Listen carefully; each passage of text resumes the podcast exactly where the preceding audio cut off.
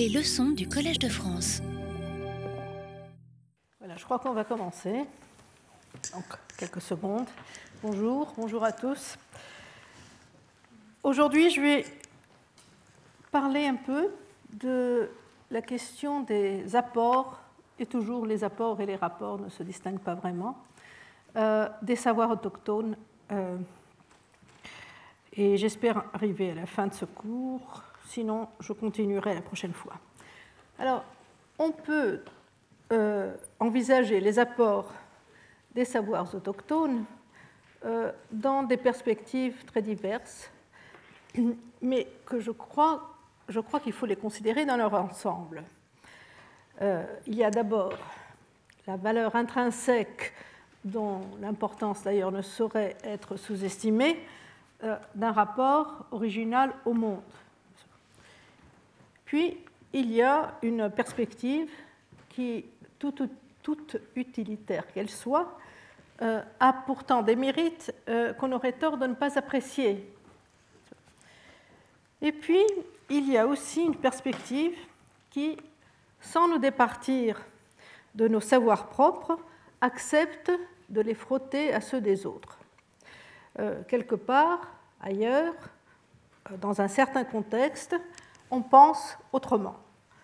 Et si cet autrement est pensable, et si on a mis d'ailleurs définitivement au rencard euh, l'idée d'une évolution des Lumières, de cette échelle contienne qui fait accéder l'humanité à des vitesses diverses, mais qui les fait quand même euh, avancer jusqu'à la science, euh, eh bien, si on met en rencard cette idée, euh, quels effets peut-on tirer de ce fait qu'il y a des façons autres de penser Le premier effet, me semble-t-il, est la conscience du caractère historique de toute science, y compris de la nôtre.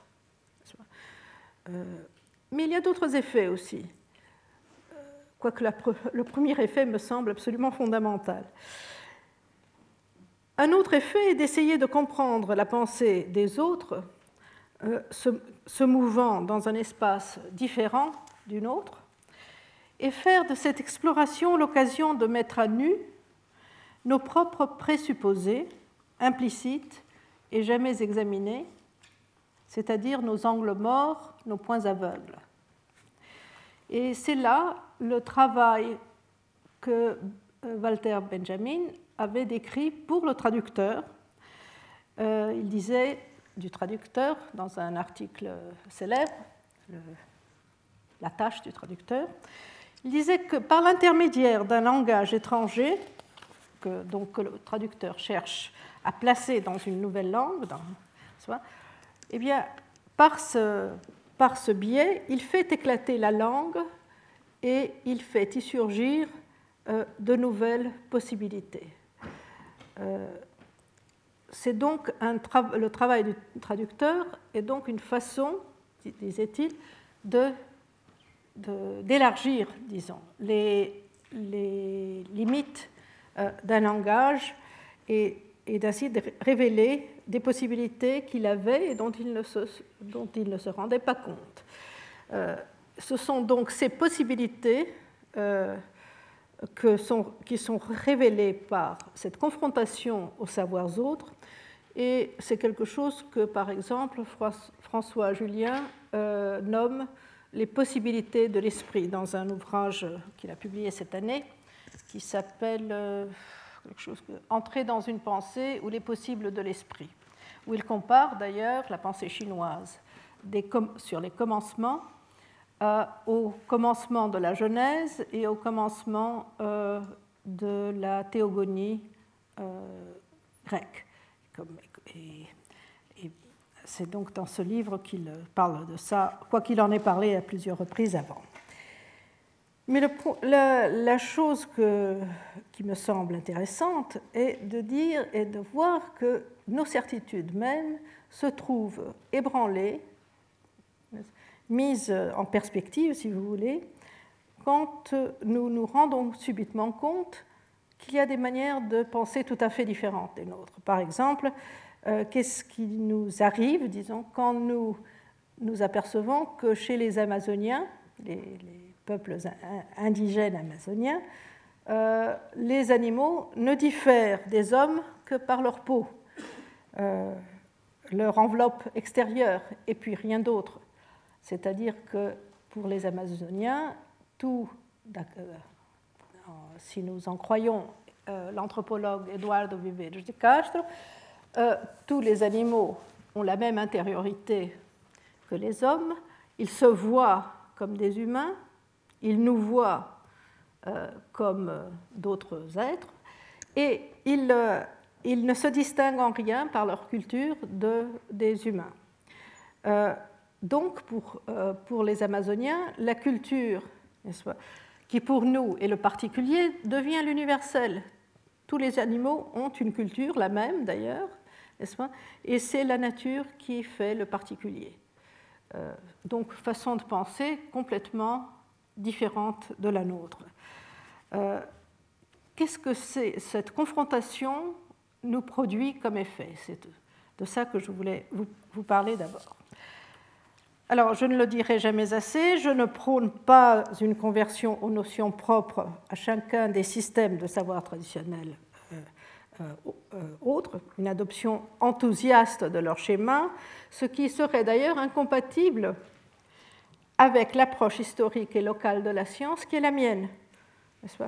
Euh, si précisément les savoirs sont organisés en systèmes, et si ceux-ci ne peuvent être adéquatement compris que dans leur contexte, c'est-à-dire associés à des lieux, des temps et des sociétés, toute version New Age de savoir ou de sagesse absolue ne peut en être qu'un simulacre. Euh, et la quête de sagesse antique ou exotique, à mon avis, en dit plus sur nos propres mouvements sociaux contemporains que sur les modèles qu'ils s'efforcent euh, d'émuler. De ces mêmes prémices, c'est-à-dire celles qui mettent en relief le caractère unitaire et contextuel euh, des systèmes de savoir, découle une remarque symétrique, mais cette fois adressée à ceux qui essaient de faire un tri chez les autres entre un savoir qu'ils considèrent vrai et un savoir tenu pour fantasmatique. D'un côté, on aurait des savoirs expérimentaux, écologiques, éthologiques par exemple, et de l'autre, une cosmogonie, des formules incantatoires et des mythes étiologiques, et ceux-ci seraient soit sans rapport avec la réalité, soit cacheraient cette réalité en se la figurant sous des oripeaux mythiques. Euh, ce partage des connaissances, donc les unes validables par la science et utiles, les autres des erreurs que l'on peut essayer d'interpréter mais qu'on n'accueillera pas en tant que tel, eh bien, ce partage, il est largement pratiqué. Les biologistes surtout s'en servent tout le temps pour des transmutations importantes qui fondent d'ailleurs toute entreprise de validation. Il s'agit pour eux d'abord d'extraire la vérité de la gangue de pensée dans laquelle elle s'insère à l'origine et de la replacer dans un contexte nouveau, théorique, voire même laboratorial, dans lequel la preuve scientifique pourra être administrée. Je conçois d'ailleurs très bien, et je ne vois nul inconvénient à ce que, en fait, je, l'encourage, n'est-ce pas, à ces procédés de biologistes, mais ce ce dont il faut se rendre compte, c'est qu'il y a eu transmutation des savoirs traditionnels en savoirs scientifiques.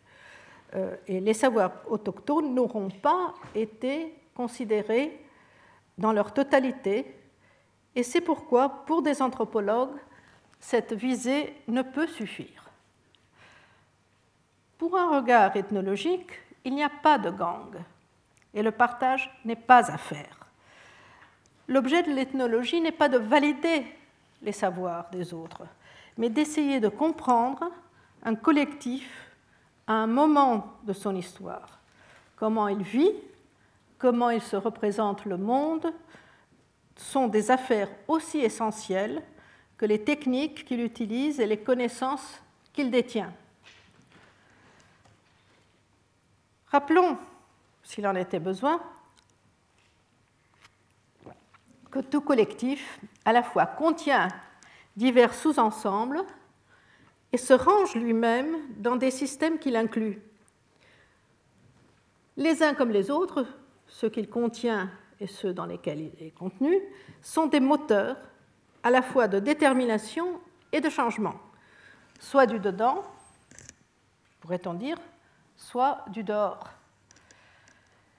Les sociétés autochtones ne sont pas tout d'une pièce, c'est-à-dire sans sous-ensemble, ni surtout isolées de systèmes qui les englobent, euh, que ce soit par exemple des systèmes régionaux, multiethniques, ou directement des sociétés dites nationales, et celles-ci, à leur tour, s'accommodant tant bien que mal dans des systèmes multinationaux, un système qu'on appelle mondial.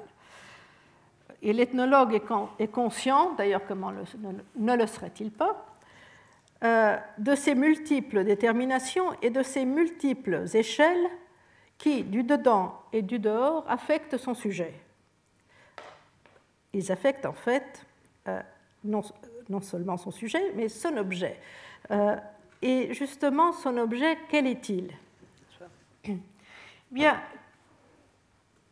l'objet est celui qui se donne à saisir à une certaine échelle, ou plus exactement dans les limites d'un écart d'échelle donné, c'est-à-dire un domaine. Et là, j'avoue que la métaphore qui me vient à l'esprit est celle du concert de batraciens. Euh, je ne sais enfin, ce sont des herpétologues qui m'ont expliqué que les, grenouilles et les crapauds se partagent euh, la totalité du champ euh, auditif, c'est-à-dire que chaque espèce occupe une certaine fréquence et que l'ensemble des espèces euh, de batraciens, en fait, occupent euh, l'ensemble du registre euh, auditif. donc, cette métaphore me, me, sert à penser justement cette idée de domaine. ceci dit, d'ailleurs, l'idée fondatrice de l'anthropologie sociale contient bien l'assignation d'un domaine donné, les phénomènes dits sociaux, euh, c'est-à-dire, au fond, un choix d'échelle. Et bien sûr, c'est euh, Durkheim qui revendiquait pour la nouvelle discipline euh, cet objet, mais il revendiquait beaucoup plus. Il disait aussi que l'objet social ne pouvait être expliqué que par des phénomènes sociaux eux aussi. Donc, la discipline n'est pas définie par l'objet. La discipline est définie par l'objet et par son mode d'explication. Donc, je ne parle pas simple je ne parle pas de la discipline de l'ethnologie, je parle d'un objet qu'elle peut éventuellement partager avec d'autres disciplines. Mais ce qui importe ici, c'est l'idée d'échelle. Et pourquoi? Parce que cet écart, n'est-ce pas, ce domaine dans le champ des échelles, qui est d'ailleurs lui-même sujet à des variations historiques qui seront, oui ou non, sanctionnées par euh, la discipline, on, a changé d'objet, on a élargi en grande, en grande mesure l'objet de l'ethnologie, certainement. Euh, mais l'ethnologue, par définition, choisit s'impose d'examiner son objet exclusivement dans cet intervalle restreint d'échelle, c'est-à-dire pas trop près de l'individu, euh, et à bonne distance des traits généraux de l'espèce Homo sapiens sapiens. Et peu importe, remarquons-le, qu'il propose des théories générales, des déterminations venues d'autres champs, par exemple, s'il dira le fonctionnement du cerveau est à la base de phénomènes sociaux, où le développement des forces productives est à la base de phénomènes sociaux, mais de toute façon, celles-ci s'appuieront sur des données recueillies dans son champ spécifique de compétences, celui de son objet propre, compris dans des limites assignées. Comme pour le géographe qui dresse une carte ou pour le microscopiste qui se donne un certain grossissement de l'image, l'idée de l'échelle est importante et la différence radicale introduite par la disparité d'échelle paraît être actuellement la seule manière de réconcilier les théories physiques de l'infiniment grand avec celles de l'infiniment petit. Je préconise donc des approches tout à fait différentes au savoir traditionnel pour les uns et pour les autres. Pour les anthropologues, tout se tient, tout est à considérer, et il leur faut chercher une immersion totale, déranger les gens, vivre chez eux, apprendre la langue, euh, et j'en passe.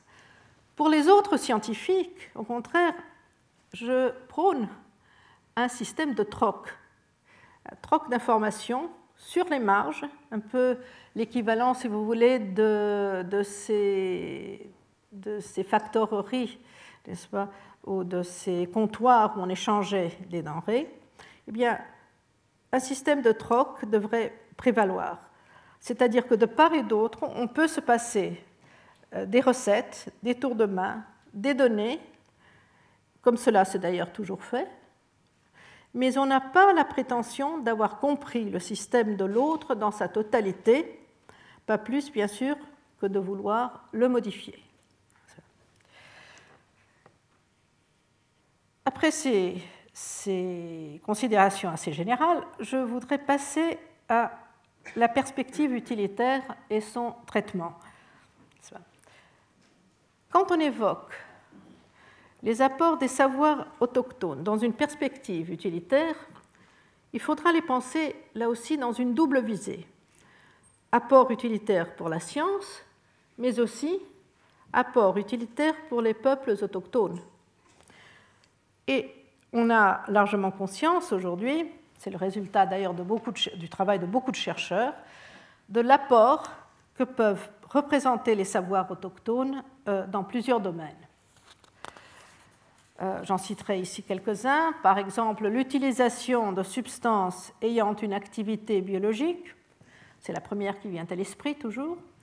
Le traitement d'écosystèmes particuliers, la connaissance dans le détail des caractéristiques d'un territoire, connaissance d'histoire naturelle et d'éthologie animale, conservation de la diversité agricole, prédiction et adaptation au changement climatique sont des exemples qui, euh, assez courants. Comme je vais traiter de la conservation de la diversité agricole et des changements climatiques dans des séances du cours qui leur seront particulièrement consacrées, aujourd'hui, je commenterai plutôt des exemples des quatre premiers cas que je viens d'évoquer. Euh, mon propos est ici moins de ressasser la richesse de ces apports, ce qui est amplement diffusé par de plus savants que moi, euh, mais de montrer les rapports compliqués qui se nouent entre les différents systèmes de savoir selon les catégories considérées.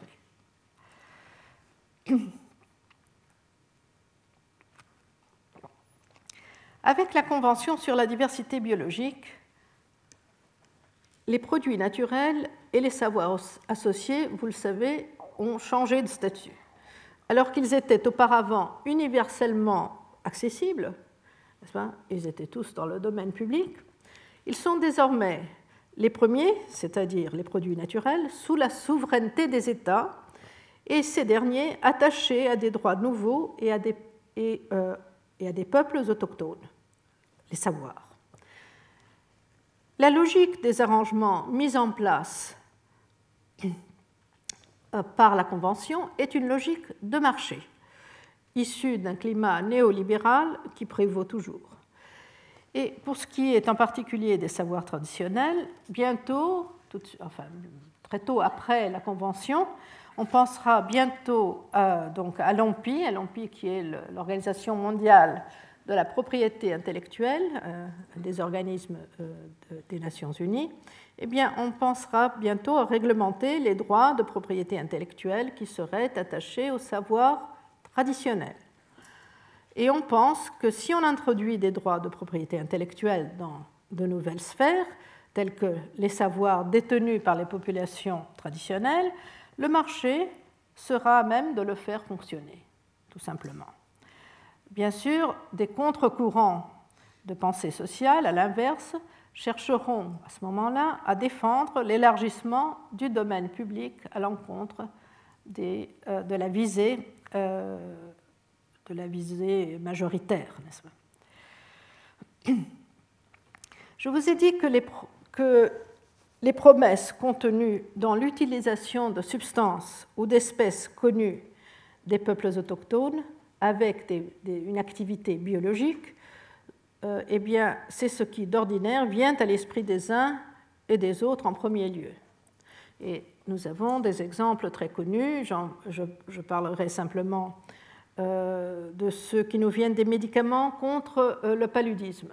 C'est un exemple comme un autre, mais c'est un exemple intéressant puisque le premier remède contre le paludisme, ou la malaria, provient d'une plante qui, qui pousse euh, dans la cordillère des Andes, euh, Cinchona, et dont l'écorce produit de la quinine, euh, qui a été donc découverte par les habitants de la cordillère, et apportée en Europe par les jésuites. Elle a été longtemps appelée l'herbe des jésuites, qui en ont fait un grand usage à, Rome, parce que Rome était infestée de malaria.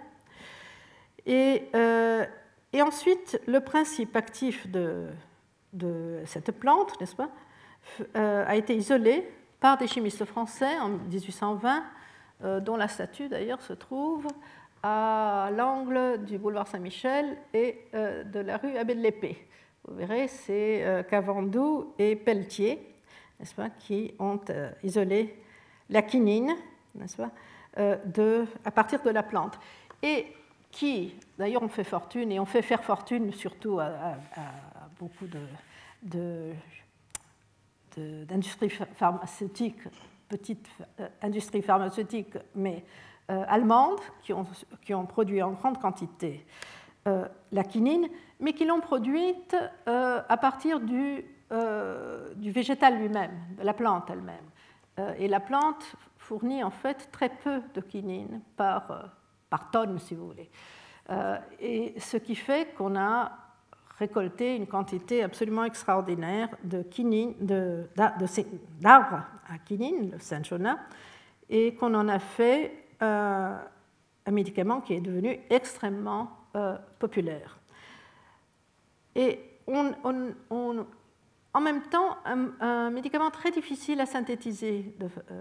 Euh, et donc, pendant la Seconde Guerre mondiale, alors que les, Américains se battaient dans des zones très paludiques, n'est-ce pas on a, essayé de la synthétiser. Aux États-Unis, il y a une certaine controverse si on a réussi ou pas à ce moment-là, mais toujours est-il que cette façon de synthétiser euh, la quinine euh, s'avérait encore plus chère que de l'extraire euh, directement de la plante. donc, euh, ça n'a jamais été vraiment utilisé de façon synthétique. Ce qui est une exception, je, je m'empresse d'en dire deux mots, c'est une exception dans le courant général de la chimie et de, et de la pharmacologie, où la synthèse est devenue, comme je vais vous l'expliquer dans un moment, la façon, disons, paradigmatique de production euh, des médicaments pendant au moins 50 ans. Une deuxième plante, euh, également provenant de, des savoirs traditionnels, a été extrêmement importante aussi contre le paludisme. Et celle-là provient de la médecine traditionnelle chinoise. Elle a 2000 ans d'existence et c'est l'artémisine. Euh, l'artémisine est, issue d'une plante qui s'appelle l'armoise et elle est, connue depuis donc 2000 ans en Chine. Et là, euh, c'était un moment, elle a été redécouverte, si vous voulez, euh, en fonction de la guerre du Vietnam d'ailleurs. Elle a été redécouverte et l'Organisation mondiale de la santé l'a saluée en 2001 comme la plus grande promesse pour le traitement du paludisme. elle est peu, enfin, l'OMS est un peu revenu sur, sur cela, non pas parce que l'artémisine n'aurait pas les vertus qu'on lui attribuait, mais parce que le plasmodium, c'est-à-dire l'agent du paludisme, s'est lui aussi rapidement euh, formé des, résistances euh, contre l'artémisine, euh, elle aussi. donc, mais malgré ces exemples que je vous ai donnés, qui, vous donnent un peu une idée de, tout ce qu'on peut espérer, n'est-ce pas, comme principes actifs et médicaments, pour bien des raisons, cependant, ce n'est pas dans le domaine des principes actifs que les avancées sont les plus significatives. Et il y a à cela des raisons euh, qui sont à la fois historiques et économiques. Euh, comme je vous disais tout à l'heure, la recherche de nouvelles drogues semble avoir privilégié pendant au moins cinq décennies du siècle dernier euh, les produits chimiques de synthèse. et D'ailleurs, tout récemment, on vient de saluer la, synthèse euh, de polyphénol, c'est-à-dire des produits chimiques dérivés d'une substance qui s'appelle le révestratrol, qui est censé être euh, la molécule qui confère euh, les vertus protectrices du vin. en somme, on pourrait être dispensé à présent du verre de vin quotidien. Je ne sais pas s'il y a vraiment de quoi se réjouir, mais enfin. Mais la rapidité obtenue par euh, de nouvelles technologies dans les tests euh, d'activité biologique a justifié que l'on délaisse non seulement les produits naturels en tant que tels, mais aussi les pistes fournies par l'usage médicinal des populations traditionnelles. pourtant, et pourtant, les produits naturels c'est-à-dire les produits soit naturels, soit dérivés de ceux-ci, c'est-à-dire semi-synthétiques ou de synthèse, mais inspirés de produits naturels. Donc ces produits ont continué à fournir une quantité non négligeable euh, de nouvelles drogues. Entre 2005 et 2010, euh, pas moins de 19 nouveaux médicaments euh, ont été approuvés et libérés pour le commerce par la Food and Drug Administration, c'est-à-dire un organisme extrêmement sévère qui régit les médicaments aux États-Unis. Eh bien, 19 nouvelles drogues approuvées et libérées pour le commerce provenaient de ces produits naturels, dont 10 directement, 7 semi-synthétiques et 2 synthétiques mais inspirés euh, de modèles de produits naturels. Et pour la première fois, en 2006, le FDA, organisme, a approuvé son premier produit médicinal traditionnel en tant que tel, dérivé du thé vert. Ces 19 médicaments, d'ailleurs, couvraient beaucoup de très variés euh, champs d'application.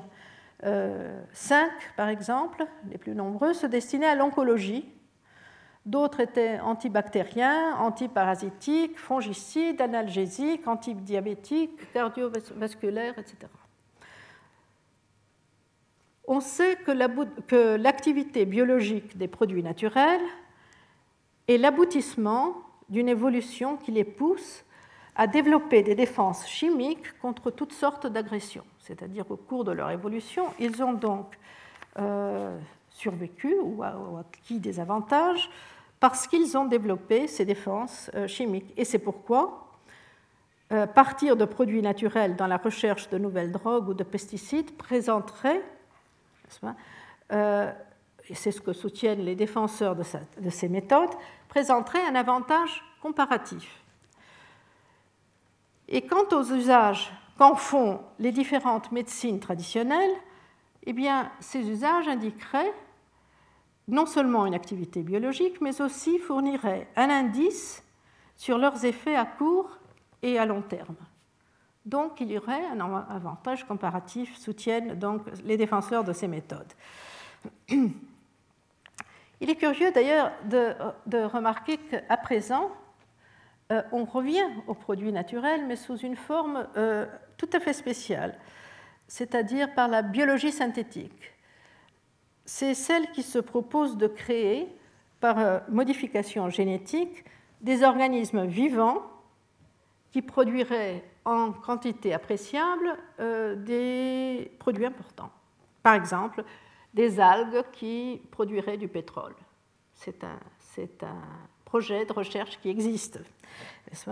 Euh, et il est assez frappant de remarquer que le premier grand succès euh, de cette biologie synthétique a été justement d'obtenir la production par des levures génétiquement modifiées de rien moins que de l'artémisine, justement. Euh, et seulement cet exploit, il faut dire que l'artémisine, comme la quinine, est produite en, très petite quantité de façon naturelle par l'armoise, est très difficile à synthétiser, n'est-ce pas, et très cher à synthétiser comme la quinine. Et donc on a essayé, n'est-ce pas, de, euh, de modifier en introduisant une douzaine de gènes dans le DNA de bactéries, en fait de levures, euh, et ça aura coûté 25 millions de dollars pour le faire et 150 personnes et la production commerciale n'a même pas commencé. Euh, et le plus frappant est que un courant récent, sous la direction d'un généticien de l'école de médecine de Harvard, euh, qui s'appelle George Church, eh bien, ce, généticien a mis en place une véritable machine à évolution, euh, c'est-à-dire une machine où on introduit des gènes désirables dans des bactéries, on les électrocute pour les faire absorber ces gènes, n'est-ce pas, et on laisse s'opérer les mutations qui, après beaucoup de cycles, auront produit des milliards de variantes parmi lesquelles on pourra trier celles qui conviennent pour l'usage euh, désiré. C'est-à-dire que la machine elle-même opère selon le modèle de l'évolution. Simplement, elle le fait à une très grande vitesse. Mais le principe est le même. On laisse, au fond, les bactéries se multiplier euh, jusqu'à ce qu'on obtienne ce qu'on veut. Et ce qu'on veut, la meilleure variante possible, qu'on n'a parfois même pas anticipée d'ailleurs. Quoi qu'il en soit, les arguments en faveur du recours aux pistes fournies par les médecines traditionnelles sont âprement disputés par euh, l'industrie pharmaceutique qui est très puissante. Et on le sait tous, n'est-ce pas? Et il est difficile de faire la part des choses euh, dans, euh, dans ce domaine-là. Il est certain que depuis la Convention sur la diversité biologique, l'idée d'avoir à reconnaître des droits et de partager les bénéfices avec les pays biodivers d'où proviendrait la majorité de ces produits naturels, et même avec les populations autochtones qui connaissaient leur activité biologique, tout cela n'est pas fait pour plaire à l'industrie. Euh, et quoi qu'elle en dise, c'est bien elle qui s'oppose en tout premier, euh, en tout premier lieu à l'injonction de traçabilité que les pays méga divers cherchent à faire inclure dans l'Organisation mondiale du commerce. Euh, par traçabilité, je vous le rappelle, on entend euh, l'obligation faite à quiconque veut déposer un brevet, dans quelque pays que ce soit, de montrer la provenance et la légalité de l'obtention et du produit naturel et des connaissances traditionnelles qui lui sont associées. Euh, donc la provenance et la légalité, c'est-à-dire que non seulement il faut dire de quel pays, mais il faut montrer que toutes les transactions ont été faites dans les règles. Euh, donc l'industrie pharmaceutique a bien des motifs de discréditer l'apport des produits naturels et des connaissances euh, traditionnelles. Elle fait valoir la part qu'elle attribue, elle fait valoir fortement d'ailleurs, la part qu'elle attribue à ses budgets de recherche qu'elle chiffre de plus en plus haut et qu'elle estimait il y a quelques années, euh, il faudrait que je vérifie ma référence que je n'avais pas sous la main, mais c'était de l'ordre de 80 millions de dollars par médicament mis sur le marché. Euh, donc ce sont des enjeux économiques extrêmement importants et parce que ces enjeux sont si importants, c'est dans ce domaine que les plus gros espoirs, mais aussi les plus grandes difficultés ont vu le jour. Euh, en outre, la durée de quelques dix ans pour passer toutes les phases de mise au point d'un médicament. Vous savez qu'il y a des phases euh, euh, qu'on appelle de 1 à 4, je ne vais pas entrer dans ces détails, mais tout cela prend environ 10 ans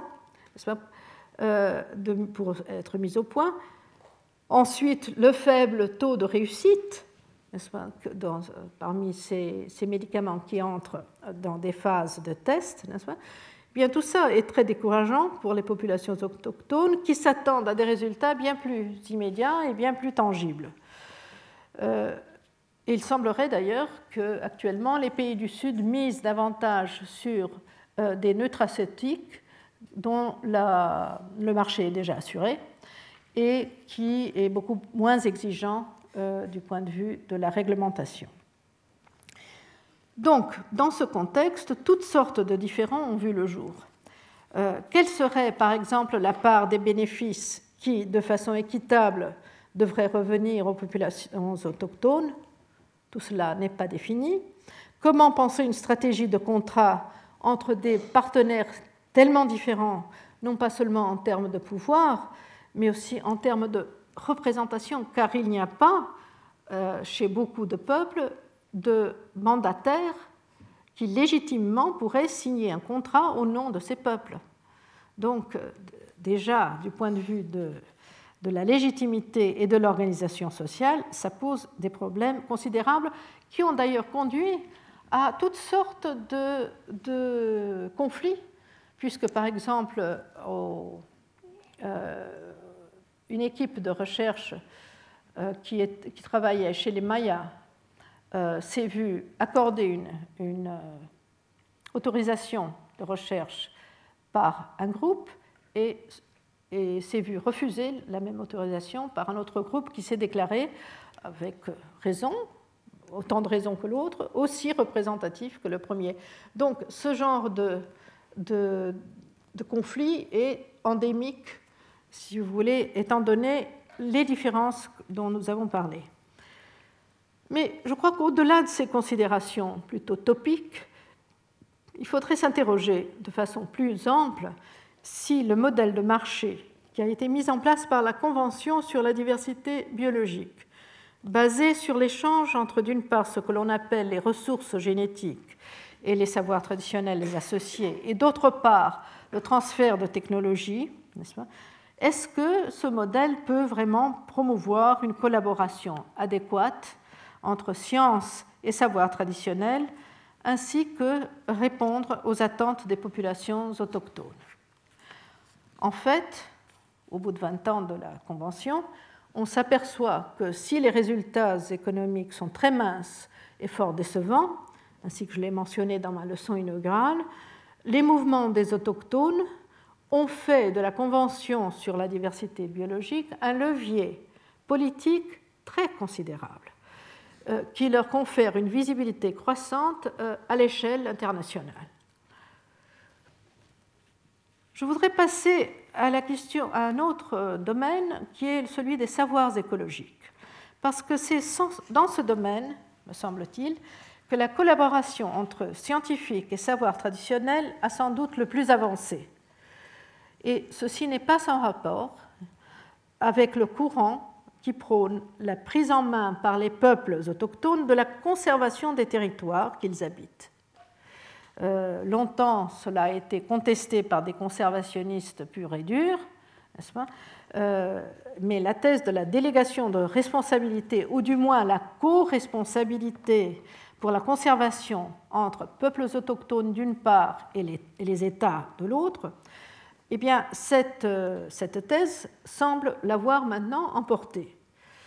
Euh, et ce, me semble-t-il, pour des raisons qui ne sont pas seulement techniques, mais aussi politiques et même parfois de simples expédients. Euh, au fond, les États ne disposent pas nécessairement d'effectifs capables d'assurer une véritable police écologique. Et ce sont les populations locales qui peuvent éventuellement s'en charger. Et toujours est-il que des initiatives de ce genre de collaboration commencent à se multiplier et que des formes de recherche euh, réparties entre scientifiques et détenteurs de savoirs traditionnels sont maintenant mises en place.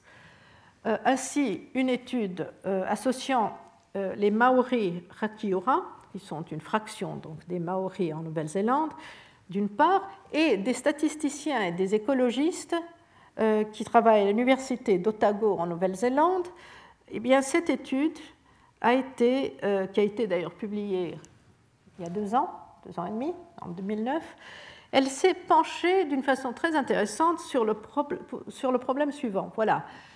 Euh, cette fraction des Maoris a des droits traditionnels au prélèvement d'oisillons d'un certain genre, en fait d'une certaine espèce, c'est le Puffinus griseus, qui est localement euh, euh, appelé titi, c'est un oiseau migrateur et marin, n'est-ce pas? Et certains donc, euh, Maoris ont des droits traditionnels à prélever des oisillons euh, avant qu'ils ne, euh, ne, commencent leur migration, n'est-ce pas? Et ce, dans une île précise, avec des règles qui sont traditionnelles et que les jeunes apprennent sur le tas avec les, les de plus expérimentés, expérimentés qu'eux.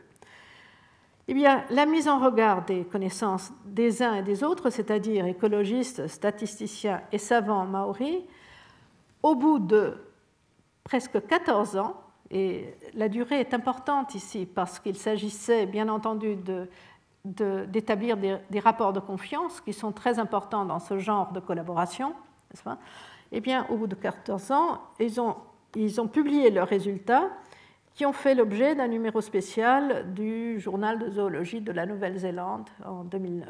Un numéro très intéressant d'ailleurs. Un autre exemple, euh, cette fois en Australie.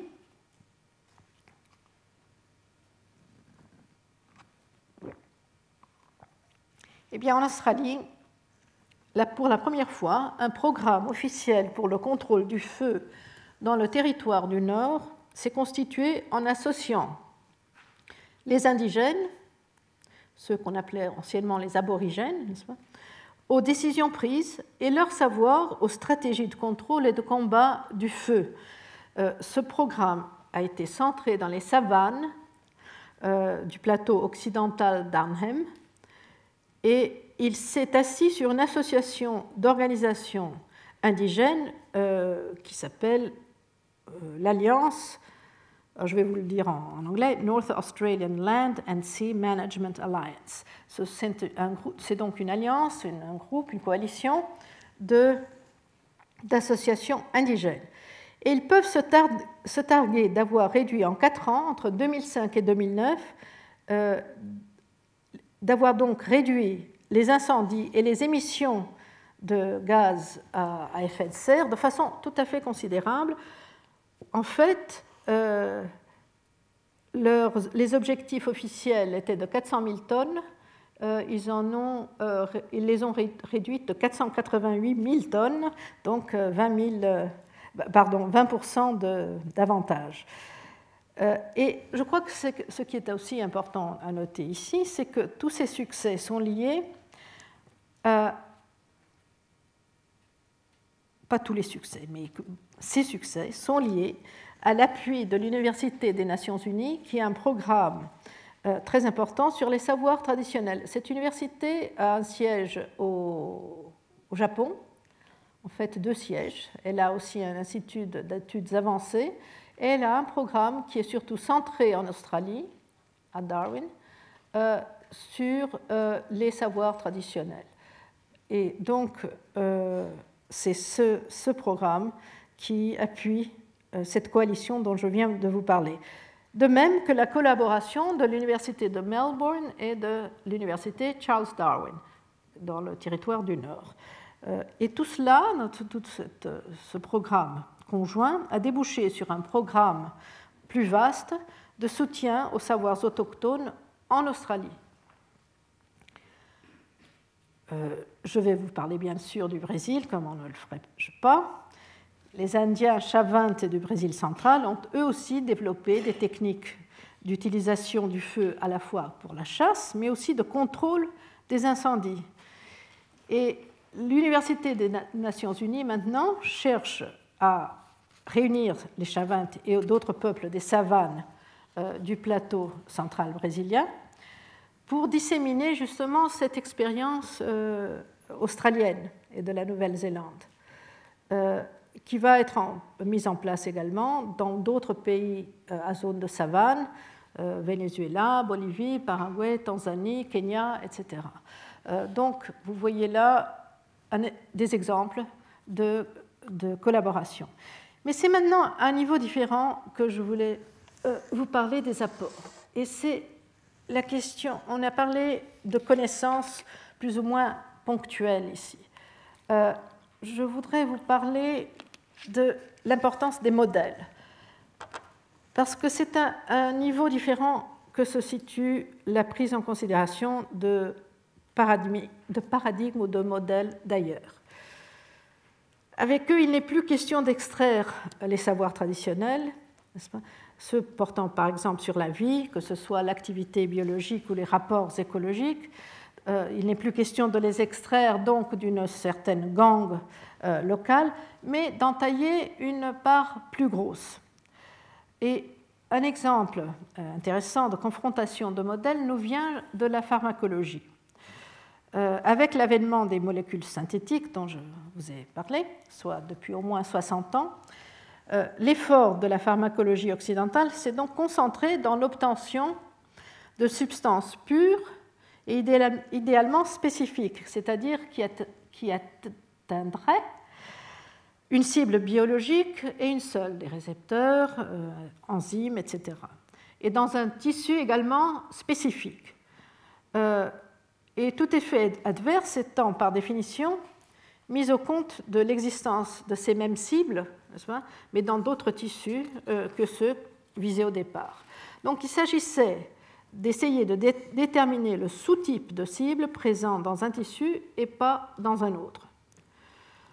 On a là, bien entendu, un contraste très marqué avec les formules de la médecine traditionnelle, qui, elles, étaient jugées sales sales, euh, pour plusieurs raisons. Parce qu'elles utilisaient directement des produits sous la forme qu'ils apparaissent dans la nature, c'est-à-dire contenant des ensembles de différentes molécules, et parce que, non contentes, elles employaient des mélanges de différentes plantes, et enfin parce qu'elles ne cherchaient pas à isoler une cible unique et qu'elles se targuaient d'agir sur plusieurs symptômes à la fois.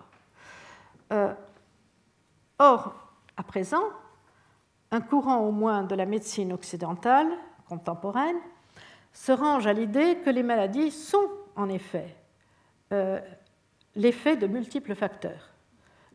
Euh, c'est maintenant accepté pour ce qui est du système nerveux central. Je donne, si ça vous intéresse, je peux vous donner les, références. Mais c'est un courant en fait plus général. Donc, euh, l'idée que les maladies sont l'effet de multiples facteurs euh, est, revenue à l'honneur, si vous voulez, ne serait-ce, par exemple, que l'interaction entre facteurs génétiques et facteurs environnementaux. Et donc, on se rapproche ainsi du modèle traditionnel de la médecine traditionnelle qui cherche à atteindre plusieurs cibles à la fois avec des substances à multiples formes d'action. C'est d'ailleurs ainsi que la médecine chinoise se propose de traiter euh, des cancers avec des formules qui sont non seulement censées diminuer la tumeur, mais aussi en même temps soigner le sommeil, l'appétit et l'anxiété, dans l'idée que toute l'énergie du patient puisse se concentrer dans le combat à la tumeur. Autre modèle de certaines médecines traditionnelles, la prise continuée sous forme de médicaments ou de diète, euh, donc cette prise continuée contraste avec les effets rapides et souvent ponctuels euh, qui sont demandés aux médicaments courants. Euh, il est vrai que les compagnies pharmaceutiques fondent leurs espoirs financiers sur des thérapies et des maladies chroniques. Mais il n'en reste pas moins que l'on a montré sur plusieurs exemples que les habitudes alimentaires et la fréquence de certaines substances à faible dose dans l'alimentation était plus efficace que des prises de doses plus fortes mais plus ponctuelles. Euh, il y a un article qui vient de paraître qui est, qui est très intéressant et qui porte là aussi sur le système nerveux central, et c'est sur les effets du romarin. Il paraît, d'après cet article, que le romarin euh, en petite dose, c'est-à-dire pour euh, agrémenter la, nourriture, et pris souvent, n'est-ce pas, est un puissant remède pour, euh, les fonctions cognitives de, des populations âgées. Donc, ça a apparu dans, dans, un journal de médecine et de. Voilà. Euh, et là encore, c'est un principe, ce principe de, prise continue et à faible, dose. Euh, eh bien, depuis la fin des années 90, la pharmacologie occidentale se rend compte que l'effet immédiat et ponctuel d'une substance n'est pas suffisant pour engendrer la réponse thérapeutique de l'organisme, parce que cette réponse consiste en une adaptation du tissu, de l'organe ou du système à la présence de cette substance. Euh, et pour cela, il faudra stimuler l'organisme de façon suivie. C'est ce qui explique, euh, par exemple, que l'action des antidépressifs demande de 3 à 5 semaines de prise suivie euh, pour démarrer. Un autre exemple tout à fait différent de modèle de, modèle de populations autochtones qui a fini par s'imposer à des modèles dits, enfin, à des modèles académiques est le suivant. C'est un modèle écologique. La question était combien de cerfs, de cochons sauvages, de tapirs, de singes araignées pouvaient être abattus par des chasseurs chaque année sans mettre en danger euh, l'existence même de l'espèce dans la région? Densité, taux de reproduction et longévité de chaque espèce étaient les paramètres qui permettaient d'estimer ces prises, dans le modèle euh, le plus utilisé, l'un des plus utilisés du moins, dans les années 1990, celui de Robinson et Redford. Euh, or, dans beaucoup d'endroits, les prévisions de ce modèle étaient démenties, euh, démenties par les chasseurs, euh, qui disaient on a, prélevé davantage de tapirs, par exemple, que ce que le modèle nous prescrit, et pourtant on continue à avoir beaucoup de tapirs à chasser. Et en particulier, plusieurs sociétés forestières euh, par exemple, les seringueiros, c'est-à-dire les seigneurs des euh, les gens qui saignent les VA pour récolter du caoutchouc dans le Haut-Joulois, euh, eh bien, ils proposaient un modèle alternatif. il faut savoir qu'il est courant chez toutes les sociétés amazoniennes, indiennes ou pas, donc dans la culture populaire de, la région aussi, de parler de maître, du gibier. Euh, connus sous différentes appellations, Kurupira, Kaipora, etc. Ces personnages sont censés euh, élever, protéger et soigner certaines espèces de gibier, d'une part, et punir les chasseurs qui soit ne respectent pas les dépouilles euh, des, des, bêtes abattues, c'est-à-dire ne traitent pas les dépouilles selon les règles adéquates, soit les blessent mais ne les achèvent pas, euh, soit encore tuent davantage de gibier qu'il n'est nécessaire. Euh, eh bien, euh, cette entité, n'est-ce pas, le Kaipor ou le Kurupira, est, punit ces chasseurs. Les punit de façon très, très simple. ils deviennent, enfin, ils deviennent soumis à une malchance extraordinaire à la chasse, ils ne chassent plus rien.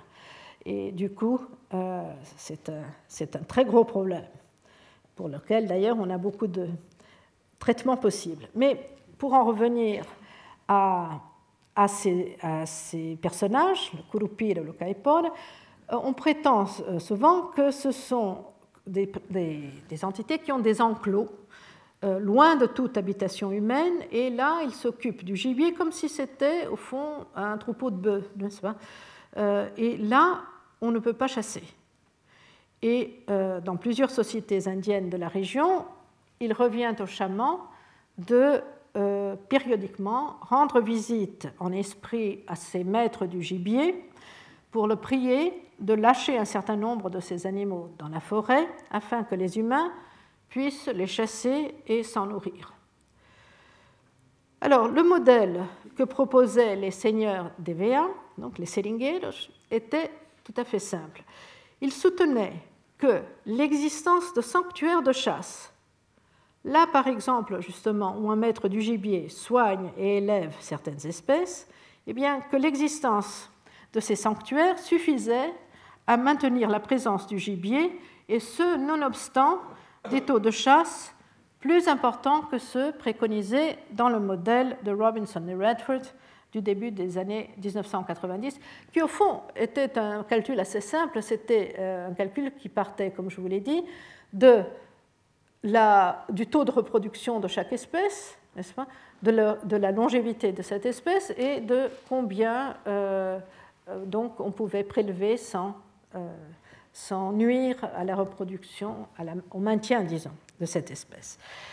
ce qui est intéressant, c'est que en 2000, la communauté scientifique commence à se ranger à l'avis de ces seigneur de ces seringueiros. Et Redford lui-même signa avec deux autres auteurs, euh, dont l'un d'ailleurs était aussi, lui aussi, auteur d'une modélisation antérieure, c'était Bodmer. Euh, eh bien, c'est Redford, Navarro et Bodmer ont, tous les trois signé un article qui épousait euh, la thèse des populations traditionnelles. Et c'est la thèse qu'on appelle en anglais source euh, et qu'en français on appelle source-puits. C'est-à-dire, c'est euh, euh, un modèle où ce qui est important, c'est qu'il y ait des zones de refuge où le gibier puisse se reconstituer. Et donc le taux de prélèvement du gibier dépend dans ce modèle beaucoup plus de l'existence de ces zones de refuge que du euh, simple taux de reproduction euh, de chaque espèce. Euh, ce qui est aussi intéressant, c'est qu'à aucun moment dans l'article où, au fond, les trois, ces trois conservationnistes sont, comme on dit, allés à Canos, c'est-à-dire se sont repentis de leur modèle antérieur, eh bien, à aucun moment il n'est fait référence au fait que ces populations avaient ces modèles. Euh, et je crois qu'il faut que les scientifiques vraiment commencent à prendre acte d'autres modèles possibles, et ce serait par soi-même, je crois, une étape importante pour une considération et une collaboration plus fructueuse avec les détenteurs de savoir euh, traditionnels. Je vais terminer mon cours aujourd'hui en citant euh, Leibniz, qui écrivait dans sa préface euh, aux dernières nouvelles de la Chine. Vous savez que Leibniz avait été très Leibniz, qui était d'ailleurs protestant, avait, avait, soutenu une correspondance de plusieurs décennies avec les jésuites en Chine et qu'il s'intéressait beaucoup aux affaires chinoises. On prétend même que le fait qu'il ait, qu'il ait, inventé une notation binaire et qu'il, qui se trouve aussi dans le, dans le livre des commencements chinois, dans le I eh bien, que ça aurait eu un rapport, euh, soit qu'il se soit retrouvé là-dedans, soit qu'il se soit inspiré. En tout cas, euh, Leibniz a eu toujours beaucoup d'intérêt pour la Chine et, curieusement, puisqu'il était protestant, il a défendu euh, les jésuites contre leurs, leurs ennemis qui étaient à l'époque justement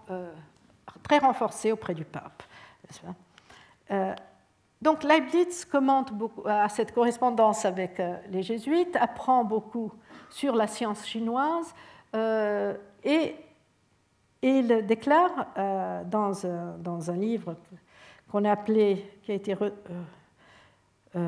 republié en 1987 ici, mais qui date de 1716, qui est le discours sur la théologie naturelle des Chinois, Leibniz dit Il me semblerait quasi nécessaire que les Chinois nous envoyassent des missionnaires pour nous enseigner l'usage et la pratique de la théologie naturelle, comme nous le renvoyons pour enseigner la révélée. Voilà, c'est ce que je voulais vous raconter. Retrouvez tous les contenus du Collège de France sur www.colège-2-france.fr.